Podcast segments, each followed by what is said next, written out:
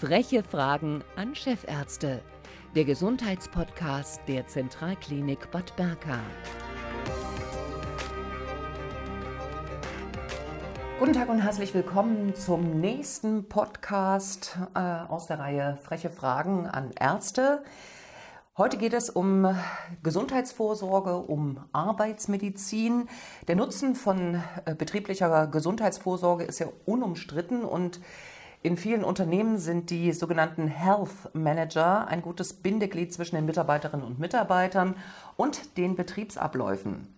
Die Gesundheit ist ein hohes Gut für jedes Unternehmen und über die Möglichkeiten, die Arbeitsmedizin hat, sprechen wir heute mit Dr. Daniele Bengevini, Betriebsarzt an der Zentralklinik. Guten Tag. Guten Morgen, grüße Sie. Was bedeutet denn nun Gesundheitsschutz, ähm, im, wenn es um Mitarbeiter einer großen Klinik geht, beziehungsweise auch generell in Unternehmen? Das ist ein sehr komplexes Thema. So eine große Klinik, ähm, gesundheitlich, äh, präventiv, medizinisch äh, zu betreuen, ähm, ist eine große Herausforderung. Zum einen haben wir die ganzen gesetzlichen ähm, Anforderungen, das Arbeitsschutzgesetz, das Arbeitssicherheitsgesetz, die arbeitsmedizinische Vorsorgeverordnung, dann gibt es spezielle Gefährdungen wie Umgang mit äh, Röntgenstrahlung. Und äh, wenn man das ganze gesetzliche Paket dann nochmal äh, abgearbeitet hat, dann kommen nochmal die gesonderten ähm, Beanspruchungen des Alltags dazu, die man ähm, sowohl durch ähm, das Schichtmodell und der sozialen Gestaltung des, des, des, Privatlebens noch zusätzlich hat an Belastungen. Und das gilt es alles äh, auf einen Nenner zu bringen. Und da muss man auch sagen, dass Kliniken natürlich aufgrund der alten hierarchischen Strukturen natürlich da auch ein bisschen Dinosaurier sind, sodass man da auch viel Energien und auch, ähm, sagen wir mal, Herzblut braucht, um da ein bisschen das voranzutreiben, obwohl sich schon vieles geändert hat in mhm. Deutschland, aber dennoch ist es immer wieder eine große Herausforderung. Mhm. Ich pick mir jetzt mal äh, einen Bereich innerhalb eines Krankenhauses raus, die Pflege. Ist die noch genauso anstrengend wie vor 20 Jahren heute? Ich bin natürlich keine Pflegefachkraft, aber ich äh, betreue sie natürlich arbeitsmedizinisch und ich muss natürlich auch die Arbeitsplätze alle kennen. Ich würde fast behaupten, dass die Pflege noch belastender und anstrengender als vor 20 Jahren geworden ist.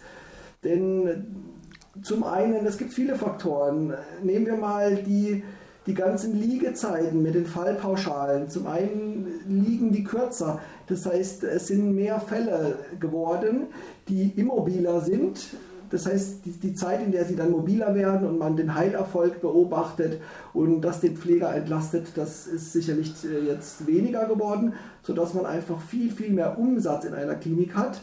Das andere ist, ähm, dass man wesentlich mehr Dokumentationsaufwand betreiben muss für den einzelnen Patienten, was es vor 20 Jahren einfach nicht gab. Ja, angefangen vom DRG und äh, PKMS, dann kommen viele, viele, viele Kodierungen und abrechnungsrelevante Fragestellungen dazu, die das noch erschweren. Das Personal ist knapper geworden. Der demografische Wandel hat Einzug gehalten, das heißt, die Menschen werden tatsächlich älter und immobiler und kränker, werden multimorbider. Das ist auch ein Faktor, der die Pflege sehr belastet. Und ähm, das Sozialleben in der jetzigen Zeit, abgesehen auch von Corona, ist so, dass wir durch, durch Medien, durch Verpflichtungen zu Hause doch wesentlich mehr Aktivitäten verfolgen oder verfolgen müssen als zum Beispiel vor 20 Jahren. Ja. Mhm. Aber wenn ich mir jetzt überlege, vor 20 Jahren gab es zum Beispiel diese komplett äh, verstellbaren Betten noch nicht, ne? also diese elektrisch verstellbaren Betten, da war alles noch mechanisch. Ähm, vor 20 Jahren gab es auch oftmals diese Patientenbegleitdienste nicht. Das heißt also, da haben Schwestern und Pfleger haben die Leute in den schweren Betten durch die Gegend geschoben. Es gab bestimmte Hubsysteme nicht, um ähm, ähm, Leute quasi, ich sag mal, zu pflegen, die äh, sehr immobil sind. Ähm, körperlich ähm, ist die Arbeit, wenn ich das, darf ich das so sagen, dass die körperlich, körperlich ist die Arbeit vielleicht ein bisschen weniger anstrengend geworden, äh, aber das Mentale ist quasi, äh, hat zugenommen. Da haben Sie den Nagel sozusagen auf den Kopf getroffen, ja, aber die Wahrheit liegt immer in der Mitte. Das ist zum einen richtig, dass wir jetzt durch die Hilfsmittel und ähm, durch die höhenverstellbaren Betten und so weiter die Möglichkeiten hätten, die, das Pflegepersonal zu entlasten. Es ist aber auch so, dass in den Krankenhäusern diese ganzen Hilfsmittel unzureichend genutzt werden. Da spreche ich aus äh, eigener Erfahrung, arbeitsmedizinischer Sicht. In den alten Heimen, Pflegeheimen werden die besser und häufiger genutzt, während aufgrund des Zeitdrucks und des Stresses werden die im Krankenhaus oft nicht so genutzt, wie es sinnvoll und auch schonend im Sinne des Muskel-Skelett-Systems wäre. Aber Sie haben recht, summa summarum muss man erstmal sagen, ähm, aufgrund der Verbesserung der Ergonomie ähm, hat sich natürlich die Belastung für das Muskel-Skelett-System verbessert. Aber was wir sehen, was zugenommen hat, sind die psychischen Erkrankungen ähm, und äh, natürlich auch die Erkrankungen des Rückens, Muskel-Skelett, aber vor allem die psychischen Erkrankungen. Die Frage ist natürlich, ob das allein psychische Erkrankungen sind ob, oder ob auch von früher die Leute, die früher gesagt haben, sie haben eine Rückenerkrankung, aber im Endeffekt einen Erschöpfungszustand hatten mit Schmerzsymptomatiken oder mit einem Schmerzsyndrom, der sich auch auf den Rücken ausgewirkt hat, ob sich da nicht eine Verteilung stattgefunden hat. Aber grundsätzlich muss man sagen, Sie haben recht. Es sind die psychischen Belastungen und Erkrankungen, die zugenommen haben. Mhm. Ähm, hat denn Prävention, so wie auch die Aufgabe, ähm, ich sag mal, eines äh, betriebsärztlichen Zentrums äh, ist, ähm, hat die messbare Auswirkungen auf die Anzahl auch der Arbeitsunfälle und Berufskrankheiten? Jetzt vielleicht nicht nur bezogen auf die Klinik, auf eine Klinik, sondern auch auf andere Betriebe. Ja, sonst würden wir das Ganze nicht tun. Nein, also das ist natürlich so, dass wir, die Arbeitsmedizin ist eine der jüngeren Disziplinen, natürlich auch die Anästhesie, ähm, die es auch noch nicht so lange gibt, während es die Chirurgie ja schon sehr, sehr lange gibt. Ähm, das fing natürlich an, als wir beobachtet haben, dass äh, Menschen, die nach Asbestexpositionen praktisch äh, Mesotheliome, das heißt eine Art von Lungenkrebs bekommen haben, und wir durch Abschaffung des Asbest bzw. durch Tragen von Masken oder Staubverminderung diese Krankheit praktisch eliminieren konnten. Und seitdem, beziehungsweise auch schon früher im Bergbau, Staublungen und so weiter und so fort, haben wir eigentlich immer Maßnahmen gefunden, die sich auch evidence-based, sprich erwiesenermaßen auch in Studien und ähm, zeigen können, dass wir bestimmte Krankheiten verhindern können. Das Ganze ist heute genauso aktuell wie damals. Wir können durch präventive Maßnahmen tatsächlich, äh, die Ergonomiemaßnahmen sind das Beispiel. Wir können durch höhenverstellbare Betten, durch das Rückenkolleg, durch Rückenübungen, durch aktive Mittagspausen, durch Sport, können wir tatsächlich äh, Rückenerkrankungen präventiv äh, vermeiden. Genau. Mhm. Und das geht auch mit psychischen Erkrankungen. Da gibt es viele Modellrechnungen und auch Beweise, die eigentlich sagen, pro 4 Euro investiert, äh, investiert in betriebliches Gesundheitsmanagement, ja, andersrum. 1 Euro investiert in das betriebliche Gesundheitsmanagement können bis zu 4 Euro Benefit für eine Firma bringen. Das ist sicherlich für Franzfirmen außerhalb der Klinik noch interessanter, weil die betriebswirtschaftlich ganz anders arbeiten und natürlich äh, eine Art Produktivität nachweisen müssen. Ähm, mit der sie auch ihre Umsätze machen. Während in einer Klinik sind wir ja von den Patienten abhängig. Wir können nicht unendlich die Fallzahlen steigern, sodass unser Outcome nicht nur von dem abhängt, was der Mitarbeiter leisten kann, sondern wir sind davon abhängig, wie gut es oder wie schlecht es dem Menschen geht um da äh, behandeln zu können. Mhm. Ähm, gilt das, was Sie eben beschrieben haben, auch für, sind da die mögliche oder weniger Fehlzeit mit eingerechnet, vielleicht auch eine höhere Motivation in diesen Benefit von 4 Euro? Ja, diese Zahlen gibt es tatsächlich. Ähm, die muss man jetzt natürlich auch ein bisschen kritisch äh, begutachten. Ähm, also die großen Unternehmen, die würden alle kein BGM einführen. Das ist ja auf freiwilliger Basis, das betriebliche Gesundheitsmanagement, wenn die nicht mitbekommen hätten, dass man ähm, mit bestimmten Maßnahmen sowohl Fehlzeiten äh, reduzieren kann, als auch Arbeitsunfähigkeitszeiten im Sinne des Gesetzes beziehungsweise auch die Produktivität, Produktivität steigern kann. Es zeigt sich durchweg, welche Effekte das genau sind, sind im Einzelnen natürlich äh, komplex, aber es zeigt sich, dass wenn man sich um die Mitarbeiter kümmert und die Mitarbeiter tatsächlich auch das Gefühl bekommen, dass da was getan wird, was ihnen ihre Arbeit erleichtert, beziehungsweise indem man sie motiviert, wie Sie gesagt haben, positiv verstärkt, dass dann tatsächlich die Fehlzeiten abnehmen. Das ist auch schon also in, vieler, in vielen Studien nachgewiesen worden, woraufhin sich gerade die großen Betriebe da ein BGM in den letzten 15 Jahren ähm, oder 20 Jahren einfach selbst äh, gegründet mhm. haben und das vorantreiben und sich damit wahrscheinlich auch einen Wettbewerbsvorteil äh, verschafft haben gegenüber kleineren Unternehmen, genau. die jetzt hoffentlich nachziehen. Sie sind Facharzt für ähm, Anästhesie und Arbeitsmedizin. Äh, warum sind Sie gern Betriebsarzt bzw. auch gern äh, generell Mediziner? Gute Frage, genau. Also es macht mir Spaß, die Interaktion mit Menschen und es war schon immer so, dass ähm, es für mich äh, ein, einfach ein gutes Gefühl äh, mit sich bringt, wenn ich einem Menschen helfen kann. Ne? Sie wissen ja, das sogenannte Helfersyndrom bei Medizinern und Pflegern. Nein, ganz so einfach ist es natürlich nicht.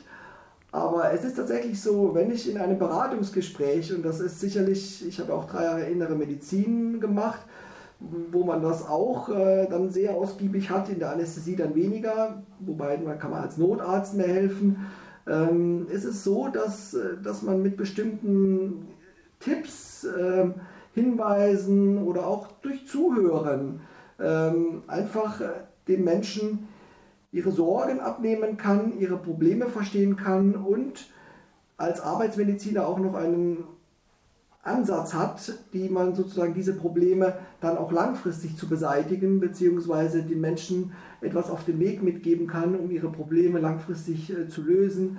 Und das äh, verschafft mir ein sehr gutes Gefühl. Ich sage immer das einfachste Beispiel, warum, warum nicht HNO-Arzt, warum Arbeitsmediziner, wenn ich einen Gehörschutz trage oder eine Maschine habe, die leise ist, da brauche ich in 20 Jahren keinen HNO-Arzt. Dann können, kann ich den Menschen äh, mit einem guten Gehör bis ins Alter bringen. Und das äh, ist doch zwar eine große Herausforderung, aber verschafft mir natürlich auch sehr viel, wie sagt man, Genugtuung, beziehungsweise auch Glück. Ja, vor allen Dingen haben Sie immer mit wachen Patienten zu tun, im Gegensatz jetzt zur Anästhesie, wo ja, äh, das ist ja dann mehr so eine One-Way-Kommunikation. In welchen Bereichen ist in Ihrer Ansicht nach Gesundheitsschutz besonders wichtig?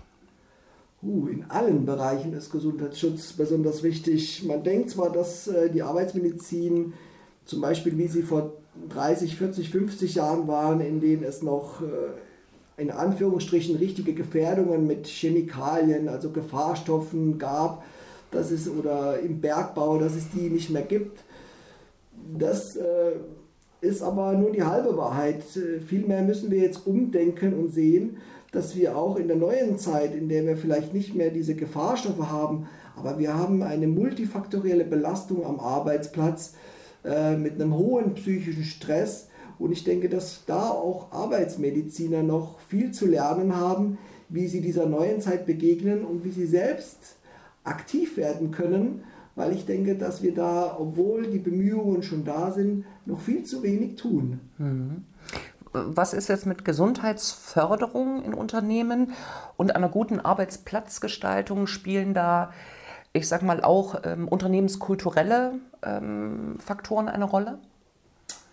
Gewiss, äh, man sieht es ja an den Kliniken, Altenheimen oder an, an, an Unternehmen, gemeinnützigen Unternehmen beziehungsweise staatlichen, öffentlichen ähm, Unternehmen beziehungsweise Behörden, dass äh, je nach Mentalität die Unternehmen ihre Ziele, was die Gesundheitsförderung angeht, unterschiedlich setzen und auch ihre Mittel unterschiedlich zur Verfügung stellen und auch äh, die Arbeitsplatzgestaltung fördern.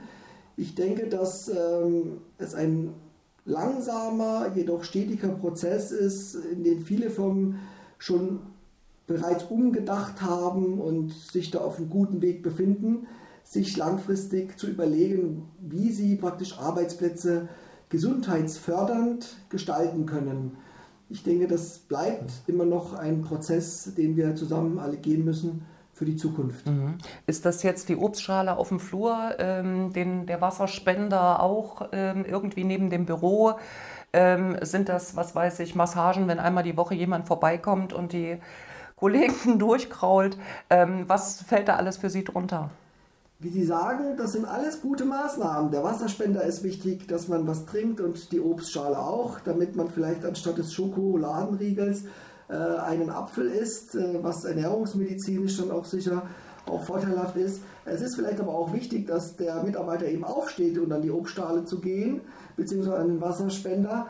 Aber viel wichtiger wäre es erstmal in vielen Bereichen, diese Mindeststandards, wie sie auch gesetzlich zum Beispiel in der Arbeitsstättenverordnung beschrieben sind, den Arbeitsplatz ergonomisch einzurichten, dass der Mitarbeiter sozusagen einen Stuhl und einen Tisch hat, der auf seine Körpergröße angepasst ist äh, und nicht der Stuhl zu klein, zu groß im Verhältnis zum Tisch ist und dann der Stuhl sich nicht nachregeln lässt. Dann der Blick auf den Monitor, das Ablegen der Arme, eine ergonomische Maus und Tastatur, All diese Faktoren, denke ich, sollten primär erstmal äh, Einklang finden äh, in die, in die Gesundheitsförderung. Und dann sind sicherlich diese zusätzlichen Maßnahmen wie eine Massage und äh, die Obstschale auch nützlich.